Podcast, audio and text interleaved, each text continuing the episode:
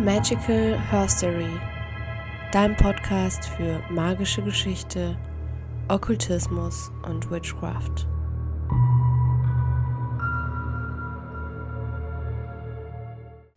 Hey Hexe und herzlich willkommen zu einer neuen Folge Magical Herstory. Ich habe mir heute wieder jemanden eingeladen zu mir in die Sendung, der liebe Triss. Äh, ihr kennt ihn vielleicht auch unter dem Account auf Instagram Flughexer. Und er ist wirklich jemand, der seit Tag 1 ähm, von meiner Instagram-Karriere äh, wirklich äh, vor Ort war und mich so sehr mit seinem magischen Wissen auch unterstützt hat.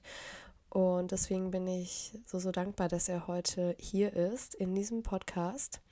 Und wir sprechen, wie gesagt, heute über das Thema Flugsalbe. Und ähm, falls du davon noch nie irgendwas gehört hast, ähm, werde ich dir jetzt noch ganz kurz erklären, was es damit überhaupt auf sich hat. Es trägt der Besen, trägt der Stock, die Gabel trägt, es trägt der Bock, die Salbe gibt der Hexe Mut. Äh, das ist ein Zitat aus Goethes Faust. Auch da wird die Hexensalbe oder Flugsalbe ähm, thematisiert und sie ist einfach seit Jahrhunderten so ein großes Mysterium in der Volksmedizin. Ähm, es heißt eben, dass sie von Hexen genutzt worden sei, um sich in Trance zu versetzen und dann damit eben zu fliegen in Trance. Und ähm, als eben die Hexenverfolgung zunahm, trauten sich immer weniger Hexen auf den Blocksberg äh, und äh, flogen also dahingehend nur noch in psychedelischer Trance. ähm, ja, die Hauptbestandteile der Flugsalbe sind eben einheimische und auch sehr, sehr giftige Nachtschattengewächse wie das Bilsenkraut, die Tollkirsche und auch der Stechapfel. Und diese magischen Pflanzen führen eben zu ja, rauschartigen Zuständen ähm, können aber, wenn sie jetzt wirklich zu hoch dosiert sind, auch ja sehr gefährlich sein. Und ähm, die Nachtschattengewächse wurden eben in Schweineschmalz oder Gänsefett damals gesotten. Und dann kamen noch andere giftige Pflanzen wie beispielsweise Schierling, Allraune oder auch der Eisenhut dazu.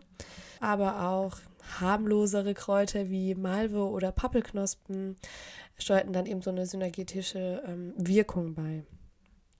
Es ist so ein bisschen umstritten, ob es diese Salbe wirklich gab oder nicht. Äh, da spreche ich auch später noch mit Triss drüber. Auch so dieses, ja, diese, die fliegende Hexe auf dem Besen. Das Bild kommt unter anderem auch daher, weil es eben heißt, die Salbe wurde auf den Besenstiel aufgetragen und zwischen die Beine geklemmt, ähm, sodass eben die Giftstoffe direkt über die Schleimhäute in den Körper ähm, kamen und dann eben der Hexe das Gefühl geben, äh, zu fliegen. Und es gibt eben immer wieder historische Quellen beziehungsweise auch Berichte, ähm, inwieweit die wahr sind. Ne? Das ist immer so eine Sache. Aber da wird eben berichtet, ähm, dass es sich anfühlt, als würde einem beispielsweise Feder wachsen oder ähm, man spürt den Fahrtwind beim Fliegen. Ähm, es kommt auch häufig zu Sehstörungen und Herzrasen. Und ähm, ja, häufig endet es dann auch in sexuellen Fantasien.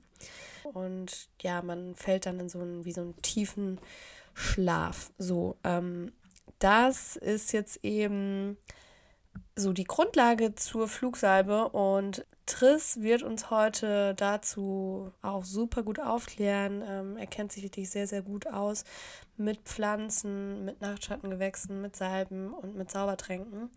Und wir gehen dem Mysterium mal ein bisschen auf die Spur und ähm, sprechen eben auch darüber, wie du deine eigene Flugsalbe herstellen kannst, worauf du achten musst dabei. Und ja, was das alles so für Wirkungen auch mit sich bringt. Ich wünsche dir ganz viel Spaß bei der Folge. So, hallo und Hallo. herzlich willkommen. äh, ich habe heute ähm, wieder einen Gast bei mir. Ähm, endlich mal ein Mann, juhu. Und ähm, das ist ein, ja, eine, eine Person, die wirklich schon sehr, sehr lange auch, ähm, seit ich eigentlich meinen Account gestartet habe, schon so in meiner Community ist und mich immer von Anfang an mit so wunderbaren Hexenwissen versorgt hat. Ich bin super dankbar, dass du heute hier bist. Herzlich willkommen, Triss. Ja, freue ich mich auch. und ähm, genau, vielleicht willst du dich einmal ganz kurz vorstellen, äh, wer du bist, was du so machst in, in der magischen Szene. Ja, also ich bin Triss. Ja, was mache ich? Also vorwiegend mit Pflanzen, vorwiegend eher Verarbeitung von Pflanzen. Also ich habe zwar auch eigene, aber ich würde es jetzt nicht als Plantage bezeichnen unbedingt. Ähm, ja, es ist halt wirklich so, naja, Zaubertränke, was man so sagen würde. Genau, ja. Und das ist halt super spannend. Also bei uns heute soll es ähm, vor allem um das Thema Flugsalbe gehen. Ähm, ich liebe dieses Thema, muss aber gleich dazu sagen, ich habe ähm, noch nie meine eigene Flugsalbe hergestellt, geschweige denn eine richtige Flugsalbe äh, ausprobiert. Also ich habe mir mal eine übers Internet bestellt und die war auch ganz cool, aber sie war halt super so soft, ne? Also okay. Aber es ist halt immer die Frage, was, was, ähm, was man halt erwartet, finde ich. ich ja. Find, mhm. Ich weiß nicht, ich finde so gerade so in den Quellen ist es halt schon oft, ähm, finde ich, sehr drastisch beschrieben. Mhm. So, keine Ahnung, ähm, praktisch komatöser Schlaf, drei, vier Tage lang. Da frage ich mich dann halt wirklich, äh, was da drin war und äh, wie viel man davon benutzt hat. Also ich würde noch nicht mal benutzen sagen, sondern du müsstest das theoretisch wirklich konsumieren. Also ähm, meine Erfahrung ist eher, dass, dass sie eher subtil wirken. Mhm. Aber also es ist jetzt nicht so wie, ähm, ich weiß nicht, wenn du jetzt Kaffee trinkst, dass du jetzt irgendwann nach zwei Stunden so merkst, naja, ich bin wach oder so. Also nicht so subtil. Also man ist schon, äh, man merkt schon deutliche Anzeichen der ja. naja, Vergiftung, so gesehen aber es ist nicht, es ist jetzt kein LSD, es ist halt kein Psychedelikum. Du kriegst keine ähm, krassen Visionen ähm, oder Halluzinationen oder was auch immer. Mhm. Ja. Oh, super spannend. Wie würdest du sagen, ähm, also was gibt es so für Effekte? Weil ich kenne das halt auch nur aus den Quellen, wie du sagst, dass das halt so super dramatisch beschrieben ist mit keine Ahnung, irgendwelchen krassen sexuellen Fantasien mhm. und irgendwie irgendwelchen Visionen, was weiß ich. Wie, wie hast du das so wahrgenommen? Wahrscheinlich gibt es auch immer noch mal Unterschiede. Mhm. Ne? Ja, es, es, kommt halt darauf an, was für Pflanzen du nimmst, finde ich. Ähm, es gibt halt so die klassischen Pflanzen, die halt die typischen Wirkstoffe beitragen, eben Tollkirsche, Bilsenkraut, Alraune. Aber es gibt dann halt auch viele Pflanzen, die mit dazugenommen werden, die eher eine ähm, naja, nicht wirklich psychoaktive Wirkung haben in dem Sinne, aber eine starke körperliche Wirkung haben. Ah, okay. und, und eine teilweise eher unangenehme körperliche Wirkung, weil es geht darum, irgendwie auch ähm, die Wirkstoffe, die du einnimmst, durch die Nachtschattengewächse, dass man deren Wirkung praktisch ein bisschen filtert, ein bisschen lenkt, ein bisschen irgendwie kanalisiert und ähm, das passiert halt meistens eben durch diese Zusatzpflanzen. Und dann, dann sind da halt auch oft sehr giftige Pflanzen dabei, wie äh, Eisenhut oder äh, keine Ahnung was. Und die haben halt per se keine psychoaktive Wirkung. Es ist halt mhm. einfach nur, es kribbelt, weil dein Herz auf keine Ahnung wie viel Pulsschläge an, an äh, abfällt und du einfach keine Luft mehr kriegst. Und naja, also es ist dann halt schon ein anderes Erlebnis, ein anderes Körpergefühl. Ja, also das klingt auf jeden Fall krass. Ähm, ich hatte das bei meiner Salbe. Ähm, ich habe die eben so vor Ritualen so ein bisschen aufgetragen oder mhm. manchmal auch vom Schlafengehen. Und da habe ich das wirklich so ganz sanft gemerkt. Also es mhm. hat auch so ein bisschen gekribbelt auf der Haut. Ähm, und ich habe ja, ich habe so, ein, so, eine, so eine leichte Entspannung gemerkt, aber mhm. gleichzeitig mhm. auch irgendwie, ja, sowas hm, sowas Elektrisches vielleicht, genau. Mhm. Aber es war jetzt nicht irgendwie, genau wie du meintest, dass ich jetzt so voll den Schlag ins Gesicht lege. Mhm. Also ich finde so das beste Anzeichen, woran man merkt, dass die Salbe, sag ich mal, relativ gut wirkt, ist, wenn man am nächsten Morgen einen leichten Kater hat. Ah, okay. Also es fühlt mhm. sich wirklich so an. Also es ist nicht, nicht ein Alkoholkater, es geht nicht mit Übelkeit oder so einher, aber es ist irgendwie ähm, alles so ein bisschen betäubt. Äh, mhm. Äh, es ist alles so ein bisschen schwer irgendwie. Äh, du kommst nicht im Kopf auf die, äh, in die Gänge, du bist äh, langsam, du bist auch einfach, ähm, naja, einfach ein bisschen betäubt, würde ich es einfach sagen. Ja, aber das heißt. Aber ja. es geht auch wieder weg, sehr schnell. Also, ähm, also bei mir zumindest. Also ich bin dann bis Mittag, bin ich dann eigentlich wieder komplett fit, dann merkst du das auch nicht mehr. Äh, obwohl du am Anfang denkst, boah, das wird jetzt ein Tag voller Kopfschmerzen oder so, weil du einfach diesen Druck im, im Kopf hast. Aber das ist zum Beispiel auch etwas, finde ich, was typisch fürs Bilsenkraut ist.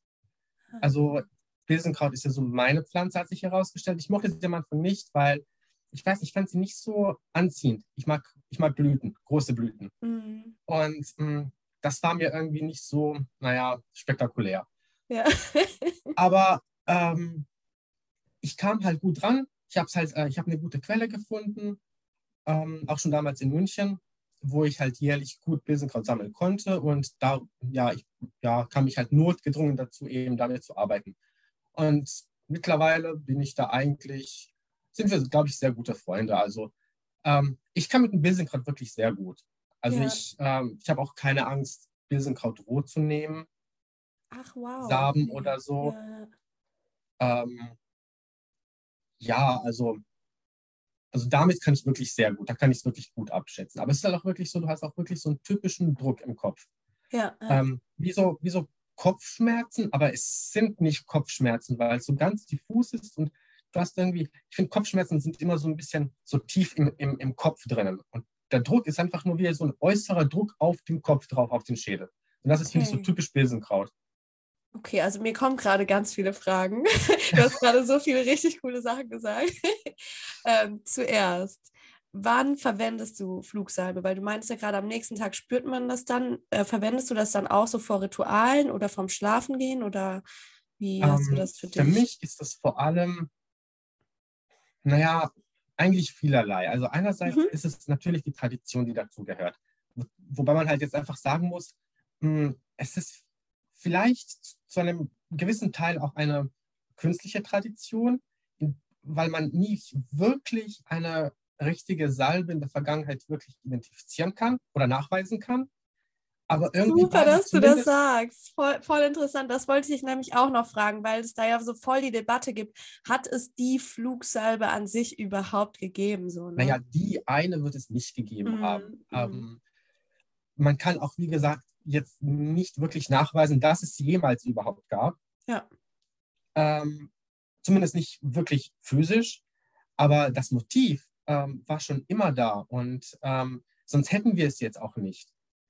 Und ähm, das alleine finde ich, weil es ist doch auch heute so, ähm, wir kriegen etwas übermittelt und dadurch, dass wir es übermittelt kriegen, unabhängig davon, ob es eine wirkliche Basisgeschichtliche hat oder nicht, ähm, wird es zu Teil der, der Tradition und man will ja grundsätzlich ja dann, wenn man diesem Pfad folgt, dieser Tradition auch entsprechen. Also macht man es und somit praktisch ist es wie so eine selbsterfüllende Prophezeiung, indem es die Idee dazu gibt, gibt es sie dann auch wirklich, statt andersrum, dass es erst etwas gibt und dann wird das beschrieben. Ja, ja. Ja, stimmt. Ja.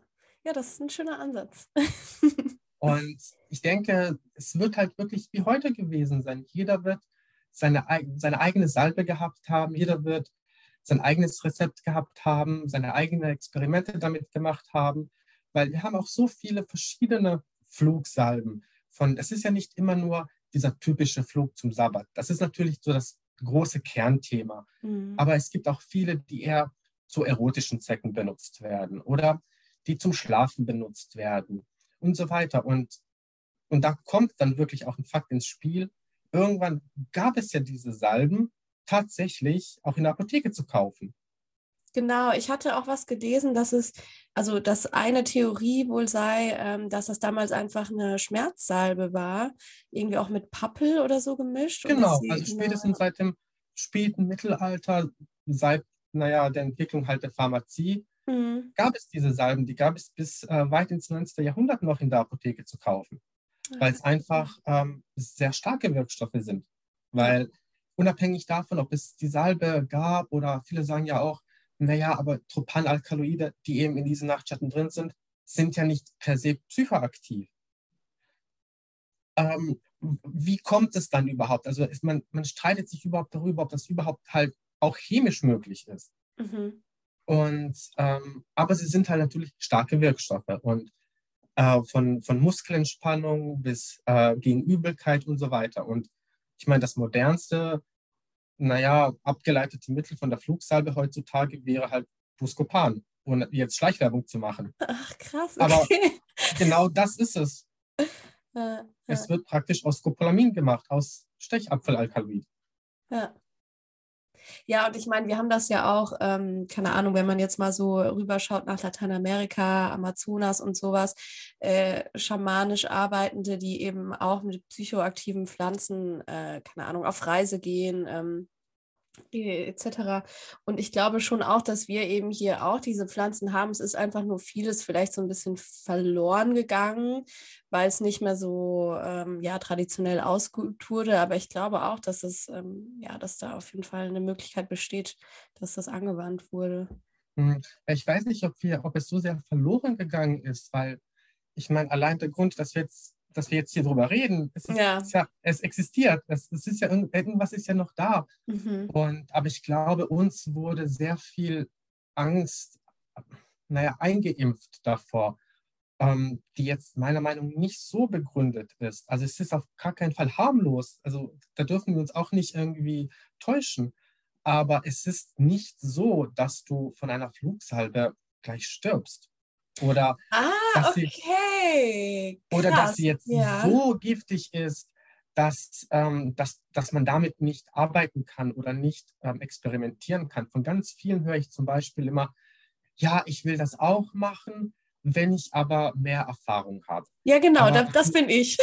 ja, aber du wirst ja. keine Erfahrung mit Flugsalben sammeln, indem du Ringelblumensalbe machst. Ja.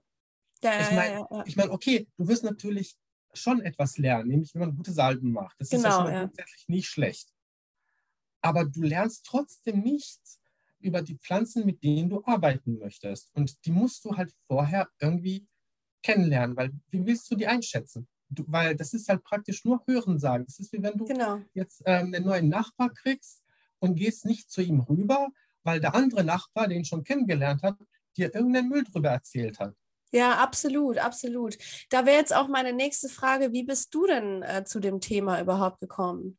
Naja, ich bin, ähm, ich war schon immer sehr an, an dieser praktischen Seite interessiert gewesen. Also ja. so Zaubertränke, das hat mich immer fasziniert, dass man jetzt, ich meine, okay, Zauber sind natürlich auch und Rituale sind halt natürlich auch irgendwo interessant, aber das ist halt so für mich so ganz klassische Magie, die halt wirklich irgendwo ja jeder beherrscht mhm, oder ja. zumindest lernen kann. Also das ist jetzt, finde ich, nichts, was jetzt so, ähm, naja, unerhört ist. Weißt du, jeder kennt das und jeder macht das und es ist halt, ja, und ähm, Tränke sind für mich halt einfach flüssige, äh, abgefüllte Zauber. Oh ja, schön. Und äh, das hat mich immer fasziniert, dass man praktisch einen Zauber wirklich physisch äh, sichtbar irgendwo stehen hat. Und natürlich ja. halt auch die Vorteile damit halt dann einhergehen. Das heißt, wenn ich ihn brauche, muss ich nicht schauen, dass ich die Zeit dafür habe oder dass irgendwelche Korrespondenzen passen. Ich habe ihn schon fertig, weil ich ihn dann gemacht habe, wo das alles passte. Und jetzt ist er da, fertig. Und naja, und wenn man halt grundsätzlich auch nicht unbedingt abgeneigt ist, was Giftstoffe angeht, ähm, kommt man ja an der Flugsalbe nicht vorbei. Allgemein ist es halt bei mir so, dass ich halt, ähm, wenn ich mich für ein Thema interessiere, dann schaue ich mir meistens immer so die, so die größten Ziele an, die man da so erreichen kann. Und das ist dann halt praktisch das, was ich machen will. Das, ah, hat, das hat halt ein bisschen den Nachteil, dass ich so ein bisschen die Grundlagen nicht so mitmache, weil ich das immer überspringe. Und ähm, aber das ist auch ein bisschen ungeduldig. Halt immer die größten Sachen. ja. Also ich meine, ich räuchere zum Beispiel sehr gerne. Also es sind nicht so Flugsalben und das war's. Also ähm, Räucherungen sind mein eigentliches Lieblingsthema. Also Salben mache ich tatsächlich nicht so gerne. Ähm, und für mich war, ich meine, ich habe jahrelang gar nicht geräuchert. Also in meiner Magie gab es das gar nicht, weil meine Eltern sind da auch ein bisschen empfindlich gewesen und in Teenagerjahren und so weiter. Und wo es dann halt ging, fing ich dann halt an mit zwei, drei Harzen und wo ich dann, keine Ahnung, hier Weihrauch hatte und Myrrhe, dann wollte ich als nächstes direkt Küffi machen. Also von daher, also so, so ist so mein, das ist so mein Typ. Ja, und ähm, ich glaube, wir hatten auch einmal ein Gespräch darüber über Instagram, dass du auch meintest, dass du schon vor irgendwie, ich weiß gar nicht mehr, auch als Teenie oder so angefangen ja, hast, Flugsalbe genau. herzustellen. Ne? Ja, genau. Ja, also meine erste Flugsalbe war so mit 15 Jahren. Wahnsinn. Ja. Also natürlich aus heutiger Sicht und mit dem heutigen Wissen, das ich darüber habe, halt absolut dilettantisch, absolut äh, komplett wirkungslos. Und ähm, also bestenfalls roch sie gut. Also mehr war es halt nicht. Ich Aber immerhin. Ich, meine, ich hatte halt als 15-Jähriger ich habe nicht so den Zugang zu irgendwelchen großartigen Fetten oder, oder Salbengrundlagen und habe halt einfach ähm, Vaseline genommen. Ja. Und äh, Vaseline ist halt das Schlimmste, was du für eine Salbe nehmen kannst, wenn es jetzt nicht unbedingt eine Wintersalbe ist. Weil sie halt überhaupt nicht, überhaupt nicht aufgenommen wird. Ah, okay. Sie bildet einfach nur einen Film auf der Haut. Das war's. Mhm. Und natürlich, wenn du da, selbst wenn du da drei Kilo Tollkirsche reinballerst, du wirst kein einziges Molekül in deinem Körper haben, weil es einfach nicht aufgenommen wird. Mhm. Und ja. Ja, aber gut, ich meine, aller Anfang ist schwer. Eben, eben. Und, also ja. ähm, genau das meine ich. Also ähm, die Wahrscheinlichkeit, dass du beim ersten Mal eine wirklich starke oder gar tödliche Flugsalbe herstellst, ist praktisch null. Also wenn du jetzt nicht das, das mega gut bist oder, oder wenn du jetzt nicht eine pharmazeutische oder chemische Ausbildung hast, wirst du das nicht machen. Und wenn du sie hast, dann wirst du auch wissen, wie du damit umgehst. Also äh, ja. es ist nicht so gefährlich. Das ist so ähnlich wie beim Fliegenpilz. Ich meine, wie oft hört man, der ist giftig, den darfst du nicht essen und hast du nicht gesehen und am besten gar nicht anschauen, weil du sonst tot umfällst. Und das ist überhaupt nicht der Fall. Das ist ein normaler Speisepilz, wenn man weiß, wie man ihn zubereitet. Mehr, mehr ist es nicht. Okay, okay krass. Und, ähm, und auch Fliegenpilz, ich finde ich von der Wirkung nicht, nicht so krass. Aber also, das, das heißt, würdest du sagen, ähm, dass jeder und jede ähm, so eine Flugsalbe herstellen kann? Ähm, braucht es dafür quasi jemanden, der einen anleitet oder kann man das schon auch sich selbst irgendwie beibringen? Was, was würdest du da also sagen? Also man kann es auf jeden Fall selbst beibringen. Also ich, mhm. ich, ich glaube, es gibt wenig im Leben, das man sich nicht selbst beibringen kann. Mhm. Und alles, was irgendwo niedergeschrieben ist oder es müssen auch nicht Quellen aus dem Mittelalter sein, um Gottes Willen. Ich meine, es gibt mittlerweile so viele Hexen, die wirklich erfolgreich Flugsalben herstellen, viele Blogbeiträge, ähm, ganze Fotoserien von der Herstellung. Also ich denke, wenn man sich ein bisschen reinfuchst und ein bisschen recherchiert, ist es wirklich machbar. Also es ist, finde ich, ähm, ja, es ist jetzt kein Hexenwerk so gesehen. Ja, genau, weil ich habe mir damals auch so ein bisschen schwer getan, ähm, auch mit dieser Angst, so dass, dass man es halt voll oft liest, so dass das halt tödlich sein kann und dass man da voll aufpassen muss und bla. Naja, also ähm, ich finde halt immer, Respekt ist auf jeden Fall angebracht. Ja, klar, ja. Aber keine Angst. Also, ja. weil Angst ist, finde ich, etwas sehr Lähmendes und das, es lähmt halt nicht nur den Körper, es lähmt halt auch die Gedanken und ähm, und Respekt ist aber was anderes. Ich meine, ich, äh, ich weiß, dass mich Bilsenkraut auch töten kann. Das, mhm. das ist mhm. mir durchaus bewusst. Aber darum esse ich es ja auch nicht zum Frühstück. Ja, ich habe letztes Jahr dann tatsächlich damit angefangen, ähm, dann einfach mal Bilsenkraut anzubauen, einfach um mhm. mal die Pflanze kennenzulernen ne? und mal zu schauen, okay, wa was ist das überhaupt für ein Pflanzengeist? Kann ich damit umgehen? Ähm, du hast vorhin schon im Vorgespräch auch ähm, was Interessantes gesagt mit dem Stechapfel, ähm, dass du so eine zwiegespaltene Beziehung dazu hast. ja, okay, Stechapfel ist halt auch so ein bisschen ähm, ich bin zwar das, dafür, dass man auf jeden Fall ähm, moderne Hexensalben herstellt, Mhm. Also ich bin nicht so der Fan von diesen wirklich, ähm, wirklich giftigen Sachen. Also ich benutze zum Beispiel auch kein Schirling oder Eisenhut oder sowas. Mhm. Also Sachen, die wirklich diese körperliche Wirkung eigentlich haben, die, ähm, die nehme ich nicht. Ja. Weil ich finde, ich kann äh, die Effekte, die diese Pflanzen hervor, her, hervorbringen, die kann ich auch anders ähm, erreichen. Ja. Und das ist, finde ich, eine ganz große Komponente bei der Flugsalbe, dass man, dass viele denken, man schmiert sich das drauf und dann legt man sich hin und geht schlafen. Kann man auch machen, aber dann hat sie einen ganz anderen äh, Wirkungscharakter und dann ist sie auch keine wirkliche Flugsalbe. Da kannst du vielleicht so ein bisschen Traumagie damit machen, wenn du das Glück hast, dass du da wirklich lucide dann dabei sein kannst mhm. oder dass du dich mhm. überhaupt daran erinnerst am Ende. Ähm, aber eigentlich ist eine Flugsalbe dafür gedacht, dass man zum Sabbat praktisch fliegt. Und der Sabbat ist ja vor allem ein Tanz. Mhm. Man, man tanzt, man bewegt sich. Du brauchst einfach etwas, was den Körper ein bisschen aktiviert, damit einfach das Blut ein bisschen in Bewegung kommt, weil je mehr Blut zirkuliert, desto mehr Wirkstoffe werden aufgenommen. Ah, Wenn man, okay. wenn man sich hinlegt, äh, dauert das ewig. Und das kann dann tatsächlich auch gefährlich sein, weil viele Alkaloide auch sehr lange teilweise im Körper bleiben. Und dann hast du eine sehr, sehr, sehr lange Wirkung. Wenn du dich nur hinlegst und du drei Stunden brauchst, um das au- aufzunehmen in den Körper, dann bist du morgen früh immer noch voll unter der Wirkung. Als wenn du das raustanzt und dann einfach schneller auch abbaust. Okay, also das heißt, du nutzt das primär tatsächlich dann zu äh, Jahreskreisfesten oder vor Ritualen? Genau, also für mich ist es halt ähm, viel für Zauber, viel für Mhm. eher größere Rituale. Also es ist jetzt nicht so, dass ich das jetzt immer mache. Mhm. Ähm, auch einfach wegen diesem negativen Effekt, weil es ist halt einfach so, du, mh, dieser Kater ist jetzt nicht so schlimm, weißt du, du kannst ihn ertragen, du kannst auch normal funktionieren damit, es ist halt ein bisschen lästig, aber du hast halt danach einfach keine Lust, das nochmal zu haben. Ja. Und es vergeht immer eine, eine Zeit, bis du sagst, okay, ich könnte es mir jetzt wieder mal geben oder so, weißt du, aber es Ja. ist nie so wirklich, dass du sagst, boah, das ist geil. Oder, oder Ja. boah, ich habe jetzt Bock, irgendwie mich unter Flugsalbe zu, zu stellen und mich so zu fühlen am Tag. Das, das finde ich passiert nicht. Also es ist keine Ah, angenehme. Wirkung. Ah, voll spannend. Und, aber es ist für mich auch für, für, für andere Sachen. Es ist halt für Divination, es ist für, ähm, ich, naja, für sehr viele Arten. Sie wirkt ja auch sehr aphrodisierend.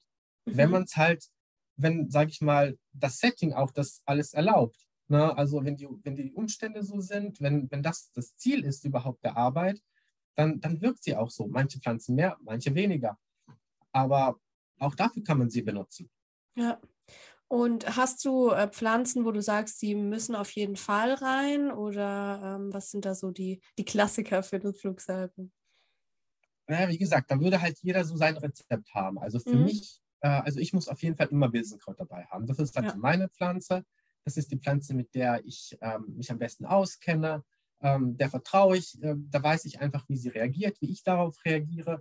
Ähm, es ist was ganz anderes als, mh, naja, Pflanzen, die ich zwar vielleicht auch schon mal probiert habe oder die ich auch kenne, aber wo ich jetzt nicht so eine große Erfahrung von, mit habe. Also Mhm. Stechapfel zum Beispiel ist auch so eine Pflanze. Ich habe zwar Erfahrung damit und ich habe auch keine Angst vom Stechapfel, aber ich habe irgendwie eine Antipathie dagegen. Ja. Es, es ist für mich keine typische Flugsalbenpflanze. Ich Ja. meine, Stechapfel kam relativ spät aus den Amerikas zu uns, Mhm. ähm, was eigentlich erstaunlich ist, weil er ja in Indien ja auch vorkommt und mit Indien handeln wir ja seit äh, Jahrhunderten. Ah, Ähm, Okay, ich kenne das auch also- tatsächlich nur aus den Amerikas. Also aber seltsam, dass zum. Beispiel die indische äh, Version des Stechapfels nie zu uns gekommen ist. Ähm, aber es ist offensichtlich so. Also, Ja. Ah, aber gehört jetzt, also ich nehme es auch rein, Okay. ähm, vorwiegend aus einer, naja, chemischen Überlegung heraus, einfach weil Scopolamin deutlich psychoaktiver wirkt als Atropin zum Beispiel. Ähm, das heißt, ich nehme es immer so ein bisschen als Füllstoff, weil man ja nie so richtig weiß, wie groß ist denn der Gehalt der Pflanzen. Ich meine, ich versuche ja immer so natürlich zu düngen und alles Mögliche und viel Stickstoff, damit wirklich viel drin ist. Aber ich meine, im Endeffekt ist ja nicht nur das Stickstoffangebot ne, das Entscheidende, sondern auch Licht, Temperatur, alles Mögliche. Und das kannst du dann halt, naja, nicht immer so ne, beeinflussen. Ja. Und vor allem weißt du halt auch gar nicht, wie es sich wirklich auswirkt. Also von daher kannst du es ja nie wissen, wie stark jetzt dein Bilsenkraut ist oder deine Tollkirsche oder was auch immer du anbaust. Und aber bei Stechapfel kannst du dir halt immer sicher sein, dass er relativ gut und stark wirkt, einfach weil der Stoff viel psychoaktiver ist. Und darum ist es halt so ein Füllmittel für mich. Mhm. Und sonst noch irgendwas dazu? Oder? Also ich nehme auch immer gern Pappel, Ja. Mhm. ähm, einfach wegen dem, dem Geruch. Also Mhm. den finde ich schon sehr, sehr angenehm, vor allem weil ja Flugsalben an sich ja keinen angenehmen Geruch haben. Ach, okay. Ähm. Also finde ich das eigentlich immer doch recht, äh, recht angenehm. Ich habe jetzt auch, ähm, also ich mache jedes Jahr eine Flugsalbe Mhm. und jedes Jahr halt ein anderes Rezept.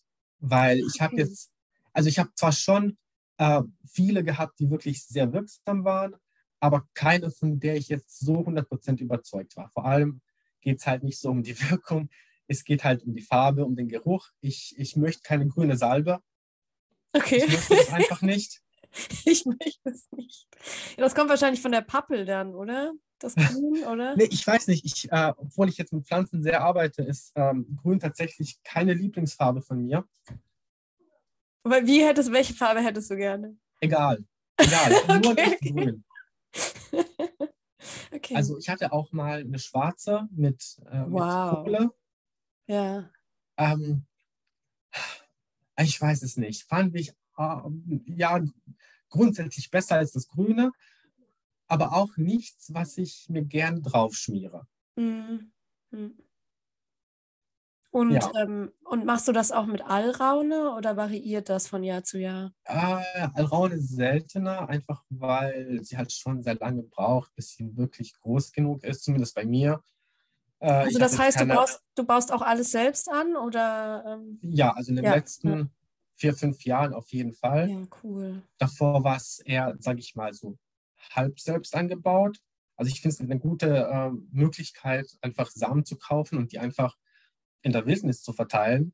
Ja. Man muss sich dann halt nur die Orte merken und ein paar Pflanzen äh, schaffen es dann immer und ähm, genau. Also es ist dann so praktisch wild angebaut, würde ich mal sagen. Ja, stimmt, den Tipp hattest du mir letztes Jahr auch mal gegeben. Ja, voll gut. aber, aber jetzt vorwiegend wirklich nur selbst angebaute Mhm. und ähm, genau, also und entsprechend mache ich dann halt auch Salben draus. Ja, Ja. und Aber ja, das- den Rest, den Rest sammle ich. Also die Pappeln sammle ich auch selbst. Ja, und ja, der, der Rest, der halt reinkommt. Also ich hatte letztes Jahr zum Beispiel keine Flugsalbe, ich hatte ein Flugöl gemacht. Mm, ähm, weil einfach ähm, ich gemerkt habe, gerade dieses Bienenwachs, dadurch, dass das Öl ja dann praktisch so milchig matt wird, kommt ja die Farbe erst richtig halt zum Vorschein. Und wenn, das, wenn der Ölauszug vielleicht gar nicht mal so krass grün ist, ist die Salbe im Endeffekt grün. Ach so. Aber Also, also dachte ich, ich Ja. lasse das Konzept ja komplett weg und mache überhaupt gar keine Salbe, sondern mache einfach ein Öl. Weil das ist doch eigentlich einfacher für Anfänger, oder? Also ich meine, Ja. Öl ist ja einfacher als eine Salbe, aber hat das eine ähnliche Wirkung oder ist das dann ganz Es anders? hat eigentlich die gleiche Wirkung. Du hast halt Okay. einfach nur, du musst halt nur ein bisschen aufpassen, weil eine Salbe durch dieses Bienenwachs natürlich auch gestreckt ist. Das heißt, wenn du jetzt eine halbe Handvoll Salbe brauchst, brauchst du vielleicht nur die Hälfte davon an Öl, ähm, weil ja die Menge von Bienenwachs wegfällt. Aber an sich wirkt es halt genauso stark. Ich finde es halt auch ein bisschen einfacher, naja, äh, zu benutzen, weil, wie gesagt, man braucht einfach dieses ähm, Körperliche und einmassieren ist viel leichter, wenn du ein Öl hast, ein flüssiges, als äh, irgend so eine Salbe. Und oft sind sie ja auch relativ, naja, nicht so schmierschön, würde ich mal Mm, sagen. Weil okay. oft sind es ja auch Tierfette und Tierfette haben halt nicht so diese, ja, samte Konsistenz, die halt Pflanzenöle haben zum Beispiel. Ja, das wäre auch noch eine Frage. Ähm, erstens mal, wie viel trägt man da auf? Macht man das intuitiv? Und zweitens mal, machst du das auch ganz klassisch so auf die Schleimhäute oder hier so an die dünnen, dünnen Hautflächen? Naja, also wie viel? Also das ist halt immer die Frage, wie stark die dann die Salbe ist im Ja. Endeffekt. Ähm, huch, ist eine Wespe? Oh, stimmt, Äh, ich habe sie gerade über deinem Kopf gesehen. Aber Ich glaube, sie ist weg. Ja, die ist noch neben mir. Oh, okay. Ähm, wie stark sie ist, also man muss halt immer probieren, ne? du musst halt immer vorher einen Test machen, weil es kann halt auch wirklich sein, dass, dass du irgendwie voll die krassen Pflanzen hattest und die wirklich viel äh, Wirkstoff hatten und du wirklich eine sehr ja, starke Salbe hast. Das, man darf halt nicht davon ausgehen, dass was du letztes Jahr benutzt hast, dass das jetzt mit der neuen Salbe genauso ist. Du musst jede Salbe aufs Neue testen, weil sie einfach immer unterschiedlich ist. Und es gibt auch keine einfache Möglichkeit zu Hause, eine wirklich standardisierte Salbe zu machen, mit, also Hm. mit gleichbleibendem Wirkstoffgehalt. Also wenn du jetzt kein Ja. Labor hast, wird das nichts. Ja, klar. Ähm, was heißt testen? Also trägst du dir dann so ein ganz bisschen auf? Genau, also ich Ja. nehme so Fingernagel groß Ja, und ähm, dann meistens äh, auf die Unterarme, die Innenseite oder so, eben da, wie du auch gesagt hast, da eben, wo, wo halt vor allem dünne Hautstellen sind. Ich würde es nicht unbedingt gleich auf Schleimhäute hm, äh, drauf tun, ähm, einfach weil die sehr ähm, empfindlich sind, hm. auch sehr stark die Wirkstoffe aufnehmen. Ähm, ist erstens kein wirklich guter Vergleichstest, weil du das ja dann nicht permanent machst. Hm. Ähm, andererseits äh, ist es dann halt auch wirklich eine deutlich krassere Wirkung. Also das, das willst du ja dann auch nicht. Ne? Und ja, einfach so Fingernagelgroß probierst du äh, und, und, schaust einfach, wie weit du gehen kannst. Und ähm, ja, es pendelt sich, finde ich, auch relativ schnell ein. Mit der Zeit hat man auch einfach den Vorteil, dass, dass man halt einfach ein Gefühl dafür hat. Mhm. Wenn du merkst, okay, von der Menge wird mir halt nur so oder so oder das fühle ich gar nicht oder wie auch immer, dann weißt du schon, okay, jetzt muss ich halt zwei Finger voll nehmen oder eine ja. Hand voll oder wie auch immer. Ähm, aber das merkst du dann mit der Zeit. Man muss es halt aber halt probieren. Äh, anders, anders geht es halt einfach nicht. Ja, ja. Aber würdest, halt. würdest, du auch sagen, sich erstmal, wenn man damit noch gar keine Erfahrung hat, sich erstmal so ein bisschen rantasten, die Pflanzen kennenlernen? Auf jeden Fall. Und, also es ja. hilft auch auf jeden Fall, wenn man sie selbst anbaut. Und ja. sei es halt wirklich auch nur dieses Wilde. Ich meine, niemand hindert dich ja dran, dass du äh, jede Woche da vorbeispazierst und dir das anschaust, weißt du?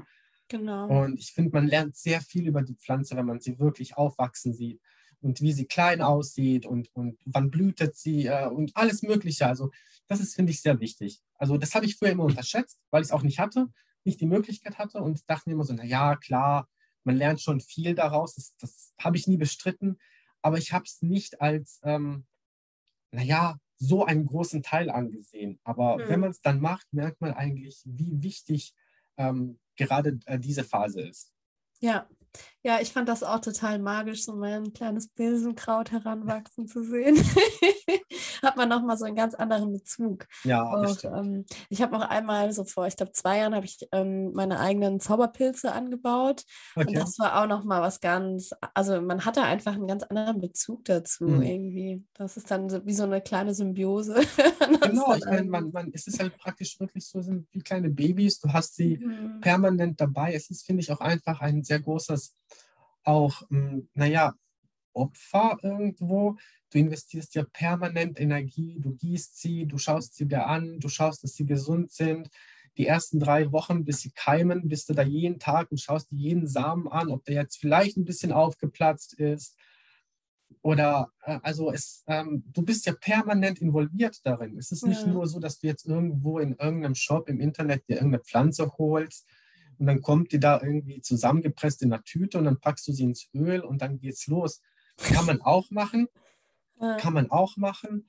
Ähm, Im Zweifel würde ich auch lieber das machen, als gar nichts machen, mhm. ähm, wenn man sich dafür interessiert. Aber es ist jetzt nicht das, wo ich sagen würde, das ist genau der Weg, der dir voll die Weisheit drüber bringt, weil das ist, finde ich, nicht. Ja, ja, absolut. Ähm, hast du irgendwie Tipps oder Infos, wann man am besten damit anfängt, es anzubauen? Also gibt es da irgendeine Jahreszeit, wo man darauf achten muss oder sind die da recht flexibel, die Pflanzen? Also ich kenne mich jetzt nicht so aus botanisch. Ich mache das mhm. wirklich eher so nach Gefühl. Also bei mir hat sich ah. einfach so in den letzten Jahren eingebürgert, dass ich halt meistens so an Ostern mhm. die Samen dann ähm, aussehe. Das, das war so irgendwie ich weiß nicht, ich fand dadurch, dass es halt so ein beweglicher Feiertag ist und meistens ist es in der Region hier so, dass zu Ostern so, naja, die erste Sonne rauskommt, also es gibt auch keinen Bodenfrost mehr morgens und so. Und denken ja, eigentlich ist es ein, gut, ein ja. guter Zeitpunkt und ähm, ja, den habe ich gewählt und bis jetzt hatte ich eigentlich sehr guten Erfolg immer damit. Also ähm, letztes war, war ja, letztes Jahr war wirklich geil mit dem äh, ägyptischen Bilsenkraut. Also ich eigentlich dachte ich, mh, hm, das wird bestimmt hier nichts werden, weil ich meine, wir haben nicht Temperaturen wie in Ägypten. Stimmt. Und ähm, also wir sind auch ähm, selbst für Deutschland eine relativ kühle Ecke. Hm. Und äh, da hatte ich wirklich wenig Hoffnung und war halt wirklich begeistert, wo ich dann wirklich so viel von dem hatte. Das ist wirklich sowas von explodiert. Ähm, also da war ich schon sehr begeistert. Und wie gesagt, seitdem ist definitiv Ostern so mein Zeitpunkt. Ja, das passt ja eigentlich auch voll gut, ne? Zu Ostara, so Samen hm. setzen mhm. und sowas. Genau. Ja. Ich glaube, ich habe letztes Jahr recht spät sogar angepflanzt. Ich glaube, ich habe das erst im Juli oder so gemacht, Ende Juli. Ach, ich finde, es kommt immer darauf an. Also ich zum Beispiel eine Tollkirsche braucht, finde ich, ziemlich lange, bis sie dann wirklich auch Beeren hat. Bilsenkraut geht ein bisschen schneller, aber ja. Stechapfel zum Beispiel, obwohl man es jetzt nicht so denkt, weil es ja eigentlich auch deutlich anderes Klima gewohnt ist aus Amerika, mhm. ne?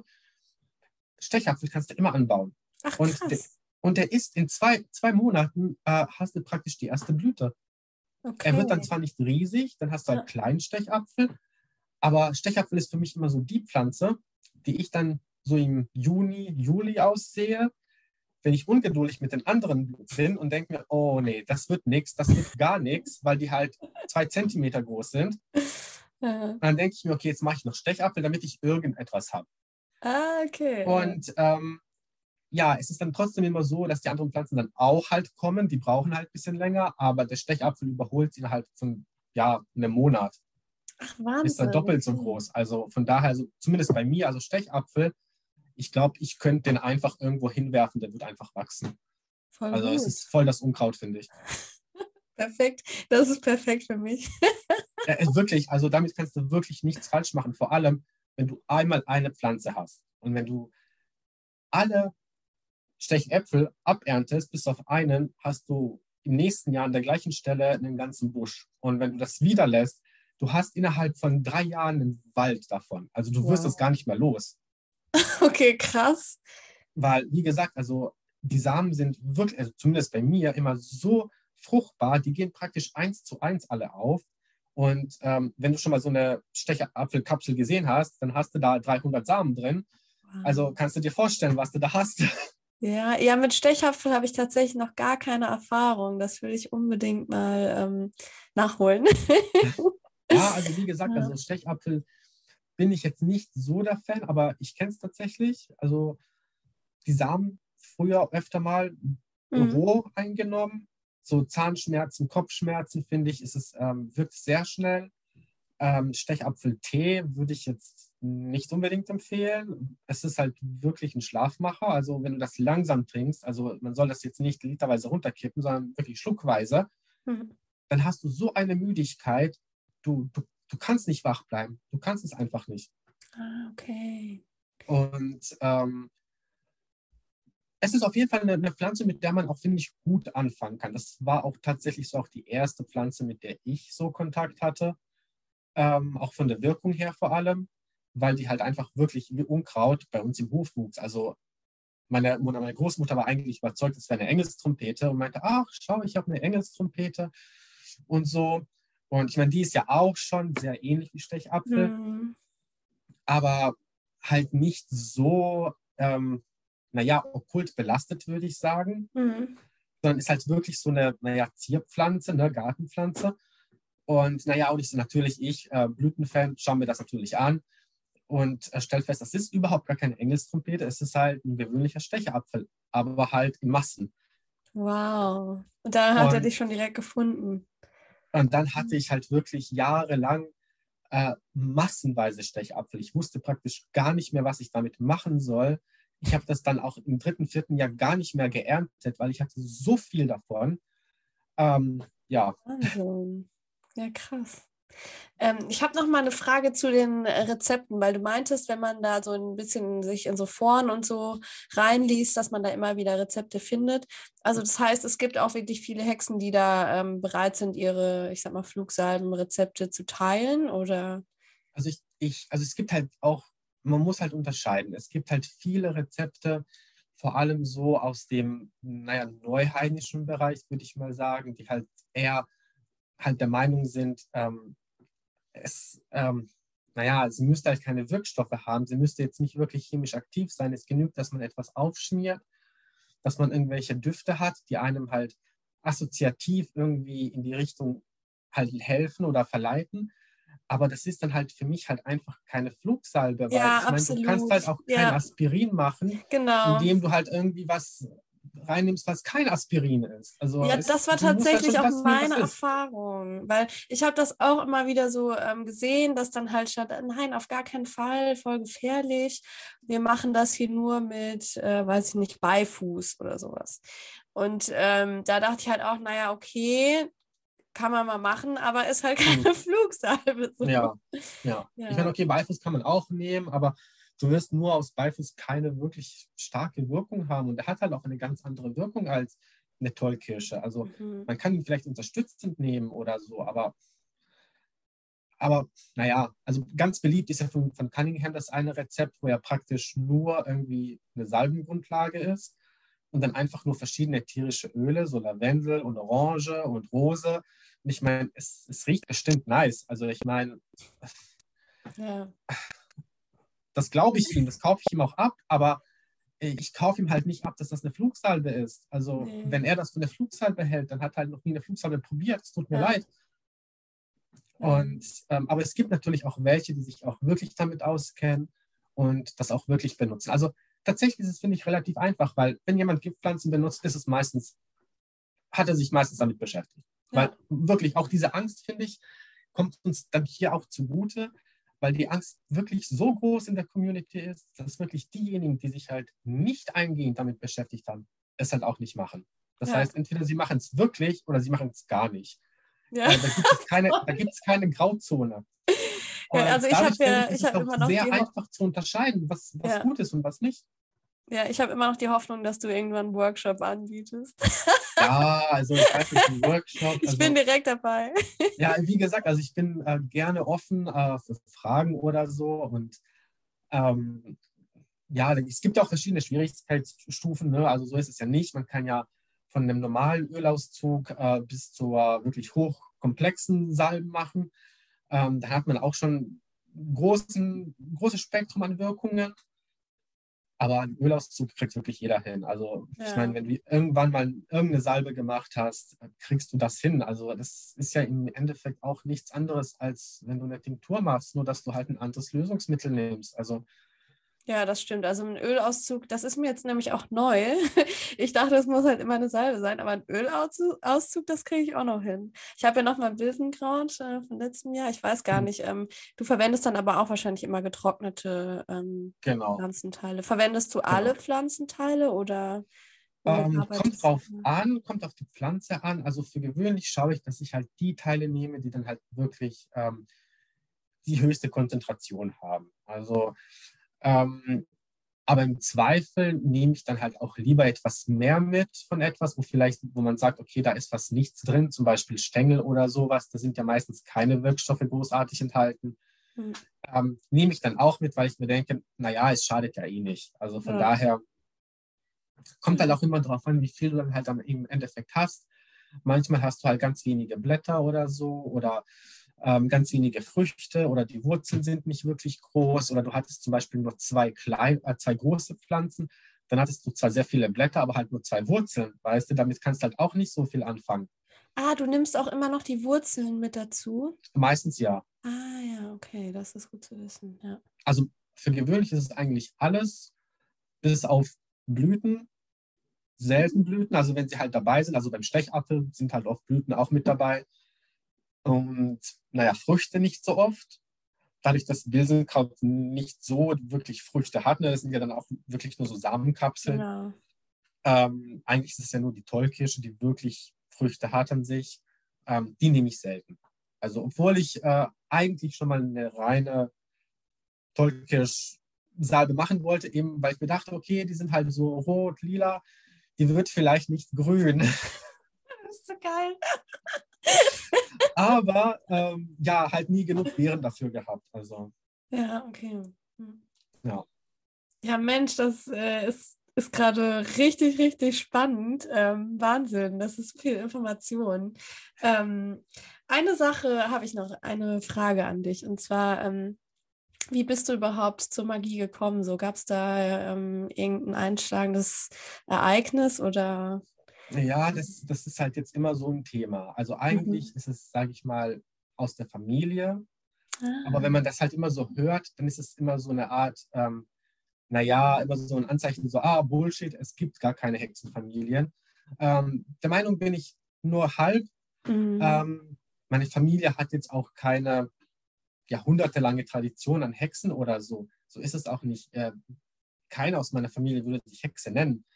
Ähm, aber meine Mutter hat praktisch unsere Kindheit damit immer äh, eingeleitet, dass wir jeden Morgen immer Traumdeutung gemacht haben. Das war das wow, Erste. Wow, wie cool. Und ähm, dadurch hatte ich das halt wirklich mein Leben lang, eigentlich seit ich denken kann, war das ja in der einen oder anderen Form mit dabei. Ja. Meine, mein, mein Großvater war sehr naturverbunden, also er war wirklich konservativ christlich, mhm. aber für ihn stand es nicht ähm, in irgendeinem Widerspruch dazu, dass es halt auch Kräfte in der Natur gibt, die einfach wirken, dass es auch Wesen außerhalb unserer normalen Wahrnehmung gibt, die um uns herum ganz normal leben, so wie wir halt auch leben. Ja. Und für ihn stand das halt nie so wirklich im Gegensatz. Und äh, entsprechend war das für mich halt auch immer so Teil von, von meinem Weltbild. Also für mich war das nicht irgendwie etwas, natürlich hat man darüber auch gelesen, aber es war jetzt für mich nicht so Fantasy-mäßig, sondern mhm. für mich war das einfach so, okay, das, das, das ist halt einfach so. Fertig. Und ähm, ja, und irgendwie bin ich dann halt einfach normal darin, darin halt so reingewachsen und später dann halt aber auch wirklich ein Interesse halt entwickelt und auch wirklich dann aktiv mich dann halt auch damit beschäftigt. Wie gesagt, meine ganze Familie ist christlich, also die würden sich nicht als Hexen bezeichnen, wenn die sehen, was ich mache. Da, da rollen sich die Zehennägel hoch. Also es ist nicht so, dass die voll die Hexenfamilie sind, so ist es nicht. Mhm. Aber meine Mutter würde zum Beispiel auch nie einen Zauber machen, um Gottes Willen. Aber frag mich nach Zaubern. Das, das ah, ist okay. überhaupt kein, kein Gegensatz. Also sie selbst sagt, sie, sie macht das nicht. Das ist alles Teufelswerk. Aber es stört sie nicht, ähm, wenn ein anderer das für sie macht. Ach, spannend. Das ist einfach eine Dienstleistung. genau. oh, schön. Und ähm, ja, und, und so ist es halt einfach. Und ja, ich weiß nicht, für mich stand eigentlich immer fest, dass ich schon Hexe bin. Ich konnte halt, äh, für mich war es auch nicht so eine Glaubensfrage. Ich bin nicht religiös erzogen worden, in keine Richtung, also weder jetzt christlich noch irgendwie heidnisch oder sowieso, mhm. ähm, sondern einfach, naja, wir sind halt vielleicht ab und zu mal in die Kirche gegangen oder so, alle zehn Jahre. Ich war vielleicht eine Handvoll Mal im Leben in der Kirche. Wow. Also wirklich in der Messe, ne? also so jetzt ja. öfter mal drin und so gesehen, das ist ja klar, aber ja, okay. so, das ist halt wirklich etwas, was ich halt eigentlich gar nicht so richtig kenne. Ja. Und ähm, ich habe auch lange auch im Hexentum so ein bisschen, naja, nicht so die, naja, religiöse Komponente gehabt. Also das war für mich immer, ich habe zwar immer gespürt, da fehlt was, ich hätte gern was, ich würde gerne, ich brauche halt so Bilder, ich, ich muss mich an irgendwas halt richten können. Mhm. Mir reicht es halt nicht, wenn ich einfach sage, ja, der Himmel oder das Meer oder die Erde, äh, alles schön und gut, aber ich brauche immer so ein, ja, halt ein Bild, äh, ja. auf, auf das ich mich halt konzentrieren kann, auf äh, das ich halt visualisieren kann, was ich für mich halt haben kann von einer Kraft. Und, aber ich, ich hatte nie so wirklich irgendwas gefunden irgendwie. Ich habe wirklich alles Mögliche probiert, äh, Götter, Wesen, das, aber war halt alles nicht so passend. Hm. Und ah, okay, aber dabei ist es jetzt geblieben oder? Ähm? Naja, es hat sich jetzt so in letzter Zeit wandelt es sich so ein bisschen. Okay. Ähm, ich versuche es auch ein bisschen mehr zu integrieren. Ähm, es fällt mir noch ein bisschen schwer, weil ich einfach dieses, ich weiß gar nicht, wie ich das nennen soll, aber dieses, hm, naja, wirklich religiöse irgendwie ja. anbeten, ehren. Es fällt mir schwer, ähm, halt einfach da, daran zu denken, also daran, das einzuhalten. Selbst wenn ich es mir vornehme, so keine Ahnung, jetzt mache ich mindestens einmal in der Woche so ein kleines Opfer oder so, dann fällt es mir wirklich schwer, das auch wirklich einzuhalten, weil ich diese Routine absolut nicht habe. Aber wenn ich zum Beispiel, keine Ahnung, eine Flugsalbe mache, dann fällt es mir überhaupt nicht schwer, keine Ahnung, alle zehn Minuten halt äh, dahin zu rennen, um zu schauen, äh, muss ich die Temperatur erhöhen oder bleibt das so? Oder also das ist dann etwas, was dann einfach so drin ist. Es ja. ist halt wirklich eine Routine. Ja, Mehr ja, ist es nicht. Ja, aber ich glaube, das ist auch voll okay. Letztendlich darf man da auch einfach intuitiv schauen, was, ähm, ja. was zu einem passt oder was vielleicht auch gerade ansteht. Ne? Ja. Genau. Ähm, ich kenne das auch. Also ähm, wenn ich mir das dann vornehme, dann kriege ich das auch nicht immer hin. Manchmal, wenn ich dann gezielt mit einer Gottheit arbeite, dann, dann ja, aber so im ganz normalen Leben habe ich da auch manchmal meine Probleme mit. Ja, ich finde, es ist halt, ich sage zwar immer, äh, es kann sich ja auch nicht immer hm, eins zu eins aneinander angleichen und anpassen, mhm. also so Privatleben oder Berufsleben mit einem magischen Leben. Da finde ich, muss man schon öfter mal ein Opfer bringen oder sich halt auch selbst aufraffen. Also es ist nicht so, dass ich da ein bisschen lax mit mir umgehe und dann mhm. sage, naja, dann ist es halt so. Also ich bin da in der Hinsicht schon sehr streng mit mir, dass ich dann auch mhm. das auch als, ähm, naja, Versagen auch irgendwo äh, für mich ähm, deute. Mhm. Aber ähm, an sich finde ich das jetzt ja, nicht so schlimm. Ja. Aber verbesserungswürdig. Ah, so, mein Lieber. Ähm, wir haben jetzt dir richtig, richtig viel, richtig tolle Informationen von dir bekommen. Ich danke dir so sehr, dass du äh, hier zu Gast bei diesem Podcast warst. Ähm, richtig, richtig cool. Willst du noch Ja, irgendwas? gerne wieder. Ja, voll gerne. Willst du noch irgendwas abschließend zur Flugsalbe sagen? Hast du noch irgendwelche ähm, Also da würde ich mich eigentlich eher so drauf beschränken. Also wenn jetzt Ja. jemand Fragen hat oder so, dann gerne über dich oder auch mich anschreiben oder so. Da habe ich kein Problem mit. Ja, Ähm, das stimmt. Also du. Äh, du aber bitte dann halt wirklich Infos. auch so mit gezielteren Fragen, weil es ist halt Ja. wirklich schwierig, so allgemein auf Sachen einzugehen. Also ähm, dann wirklich eher so, halt auch wirklich gezielte Fragen einfach. Ja, genau. Man kann sich ja auch erstmal äh, Literatur zu dem Thema Genau. holen und ähm, sich einfach langsam rantasten, bevor dich jetzt alle anschreiben mit super allgemeinen Fragen.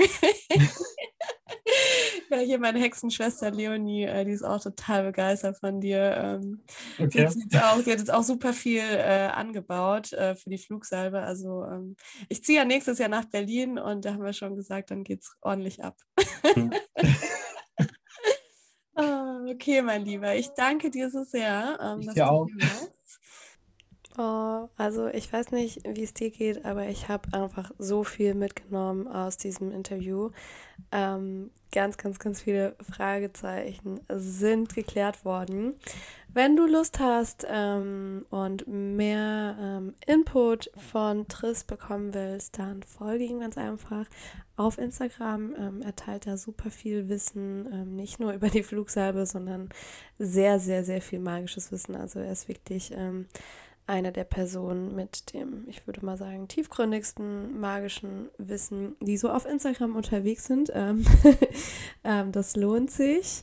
Und ähm, wenn du mit mir arbeiten möchtest, ähm, ich habe jetzt ganz neu seit ein, zwei Wochen eine Homepage. Ähm, die darfst du gerne besuchen. Da stehen auch all meine Angebote drin und ähm, derzeit biete ich noch ähm, Tarot-Sessions an und immer mal wieder auch Zeremonien zu Neu- und Vollmond. Ich danke dir so sehr fürs Zuhören, für dein Vertrauen und sage bis zum nächsten Mal.